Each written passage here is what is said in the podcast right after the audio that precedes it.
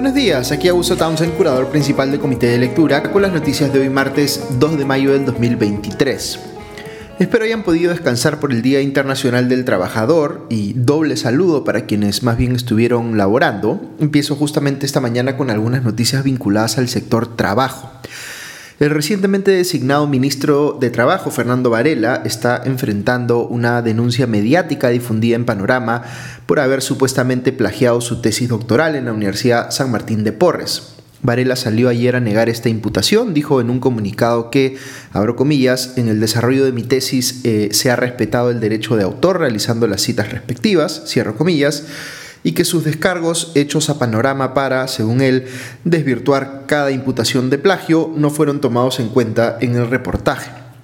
Señala también que eh, él tiene varias publicaciones en la materia, su tesis eh, doctoral fue sobre negociación colectiva en el Estado y en efecto Varela es un catedrático universitario en materia de derecho laboral, eh, cabe indicar que Panorama identificó, utilizando el ya famoso software Turnitin, eh, hasta un 54% de índice de similitud entre su tesis y otros textos de autores como Fernando Elías Mantero, quien fue su jefe, eh, el actual presidente del Poder Judicial, Javier Arevalo, y el constitucionalista Pedro Grandes, quien ha salido él mismo en su cuenta de Twitter a mostrar la manera como Varela ha tomado de corrido páginas enteras de una publicación suya.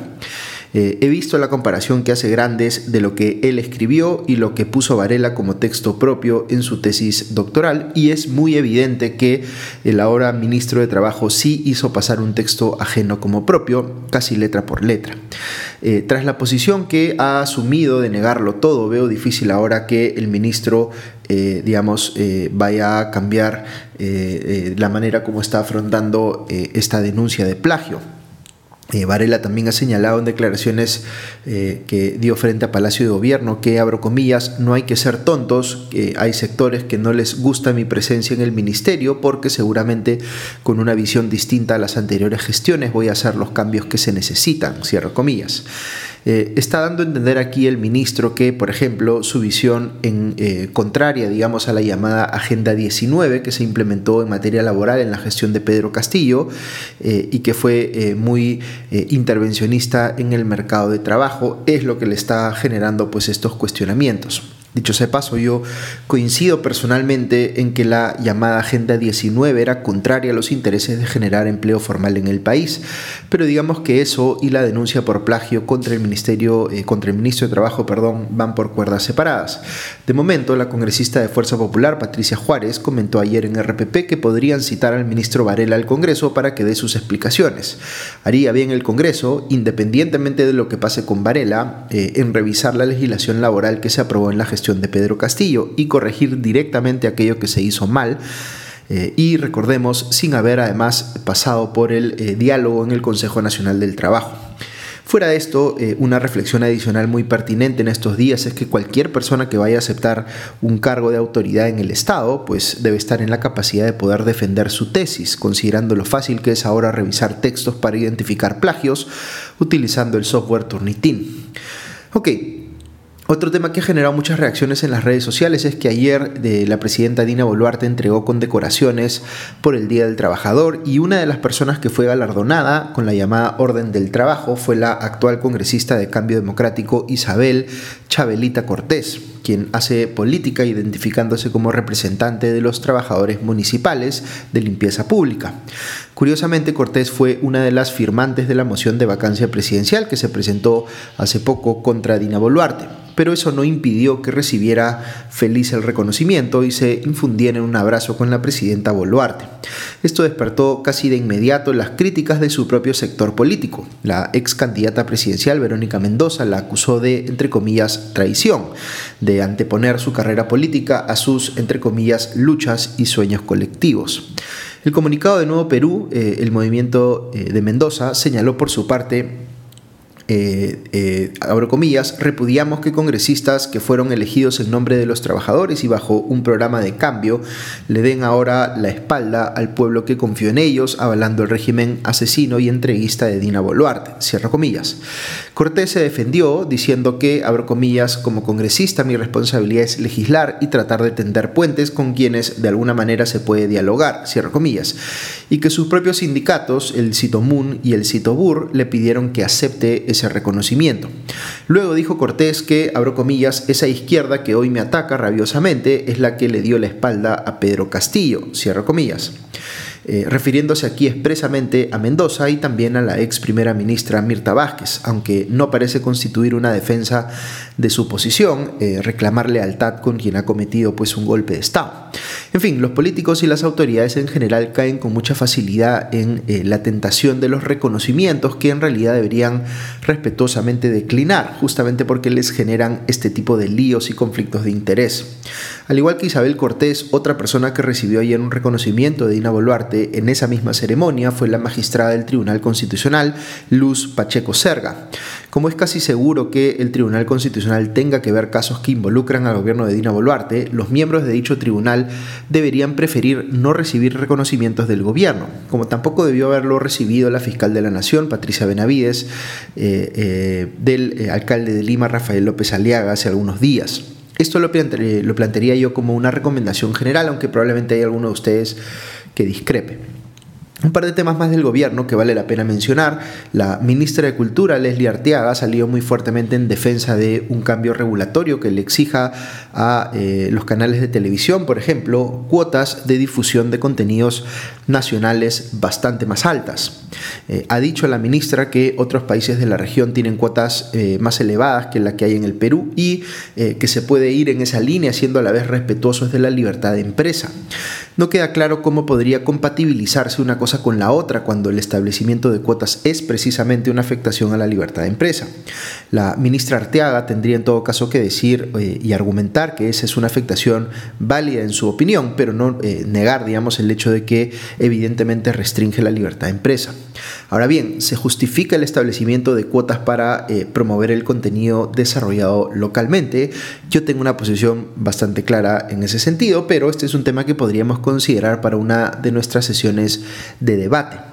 Eh, veo también en la República una nota que alude a un informe de la Contraloría que habría detectado que poco más de 100 personas recibieron el bono de 820 soles para artistas que aprobó el Ministerio de Cultura sin haber cumplido los requisitos para ser considerados beneficiarios.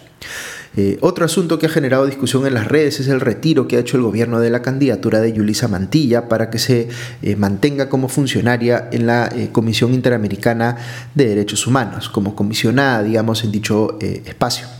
Mantilla ha dicho que ella misma se enteró del retiro de su candidatura por las redes sociales.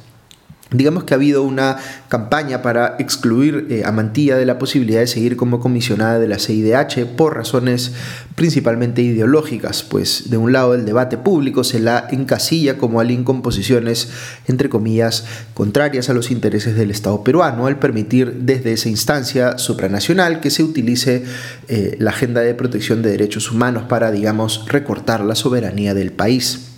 Eh, mi impresión personal es que ese cuestionamiento no se condice con la realidad. En primer lugar, porque eh, los comisionados eh, de la CIDH no pueden intervenir en los casos que involucran a sus respectivos países.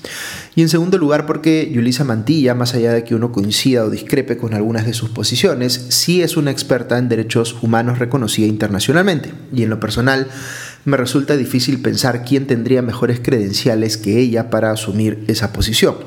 Eh, siempre hay que tener en cuenta para este tipo de cargos que, eh, digamos, el principal análisis que debemos hacer es el meritocrático. Y luego eh, hay espacio sin duda para discutir sobre posiciones ideológicas de la persona que va a ser elegida, porque eso sí es relevante si hablamos de la designación de un cargo que tiene responsabilidades jurisdiccionales, es decir, de administrar justicia. Eh, pero fíjense lo que está eh, pasando cada vez más en el Perú. Estamos dejando de lado la discusión meritocrática, que como les digo es la base, aquella que se refiere, digamos, a si las personas tienen las competencias requeridas para un cargo, para simplemente pasar a discutir sobre sus perfiles ideológicos. Eso está ocurriendo con esta designación que estamos comentando esta mañana, pero también con la del defensor del pueblo o con la de los magistrados del Tribunal Constitucional tiempo atrás. Y fíjense cómo eso, llevado al extremo, nos conduce a un escenario en el que uno no podría aceptar que hayan funcionarios públicos que no estén exactamente en la misma posición ideológica que uno. Y eso no solo es absurdo, sino imposible. No es razonable esperar que todos piensen exactamente igual. En estos casos lo que se tiene que asegurar eh, en primer término, como les decía, es que haya meritocracia, es decir, que se elija eh, entre quienes tengan efectivamente las competencias requeridas para el cargo. Y luego yo diría se tiene que procurar que haya eh, no dominio, sino balance ideológico, tanto como se pueda, para que las discusiones en un tribunal, por ejemplo, se definan por el mérito de las ideas más que por la composición ideológica de ese espacio. Eh, yo sí me plantearía la discusión respecto de si en el sistema interamericano de derechos humanos existen mecanismos para asegurar cierto balance ideológico. Me parece que ese es un debate válido. Pero independientemente de eso, creo que eh, eh, lo que no se justifica en ningún caso es que se maltrate a profesionales como Yulisa Mantilla, que no están en esas posiciones pues porque les hayan hecho un favor, sino por merecimientos propios. Ok, fuera de este análisis, esto se va a leer, eh, eh, digamos, el retiro de la candidatura de Yulisa Mantilla se va a leer en clave política como que el gobierno de Dina Boluarte está cediendo a las presiones de las bancadas parlamentarias que están, digamos, más hacia la derecha del espectro político. Ok, otras noticias del Congreso. Ha eh, levantado mucha polémica que la mesa directiva del Poder Legislativo haya decidido entregarle un eh, bono de 900, 9.900 eh, soles perdón, a sus trabajadores, lo que implica un gasto conjunto de 35 millones de soles más o menos. La mesa directiva justificó este bono diciendo que es por, abro comillas, aumento del costo de vida, las situaciones coyunturales actuales, la ampliación de la legislatura y la proximidad del Día del Trabajo, cierro. Políticamente es muy inconveniente para la imagen del Congreso que decían entregarse pues ahora un bono de casi 10 mil soles cuando hay gente que le está pasando muy mal por los efectos de los desastres naturales.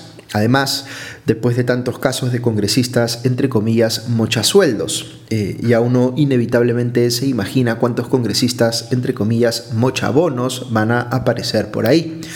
Eh, el secretario general del Sindicato de Trabajadores del eh, Congreso, Franklin Falla, tiene por supuesto una visión distinta y más bien él felicitó a la mesa directiva presidida por José Williams por, entre comillas, la valiente decisión. Hablando de eh, congresistas mochasueldos, el fin de semana nos enteramos en Cuarto Poder de un nuevo caso, el de José Arriola de Acción Popular. Esto a partir de documentos que se hallaron en su casa cuando esta fue allanada en marzo pasado, eh, recordemos por el caso de los niños. Eh, Arriola fue el congresista al que le encontraron, recordarán ustedes, casi 72 mil dólares y 34 mil soles ahí escondidos en su domicilio. Eh, Arriola se defendió diciendo que sus trabajadores entregan parte de su sueldo de forma voluntaria porque, abro comillas, están imbuidos de sentimiento social. Cierro comillas. Pues esto juzguenlo ustedes. Veo por otro lado en el comercio que la Fiscalía pidió levantar el secreto de las comunicaciones de Lucinda Vázquez, la congresista del bloque magisterial, acusada junto con otras siete personas de haber eh, participado en el robo de la prueba que se tomó en el proceso de ascensos de la carrera magisterial para comercializarla con algunos docentes que querían, digamos, hacer trampa. También está implicada en este caso Inés Gallardo, la hija del ex ministro de Educación del régimen de Pedro Castillo, Carlos Gallardo.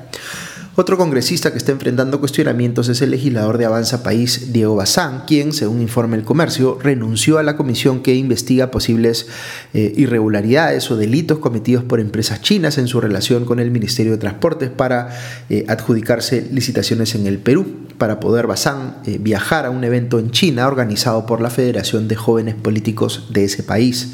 Dice Bazán que no quiere tener un conflicto de interés lo que está muy bien, pero la forma como resuelve ese problema es renunciando a la función que sí está comprometido a cumplir, vale decir, la de ser parte de la comisión investigadora, para privilegiar más bien un viaje, que es algo que lo beneficia a él directamente más eh, que a los electores. Eh, este tipo de detalles muestra pues eh, dónde están las prioridades de los congresistas. Ok, eso es todo por hoy. Que tengan un buen día y una eh, buena semana y ya nos escuchamos pronto. Adiós.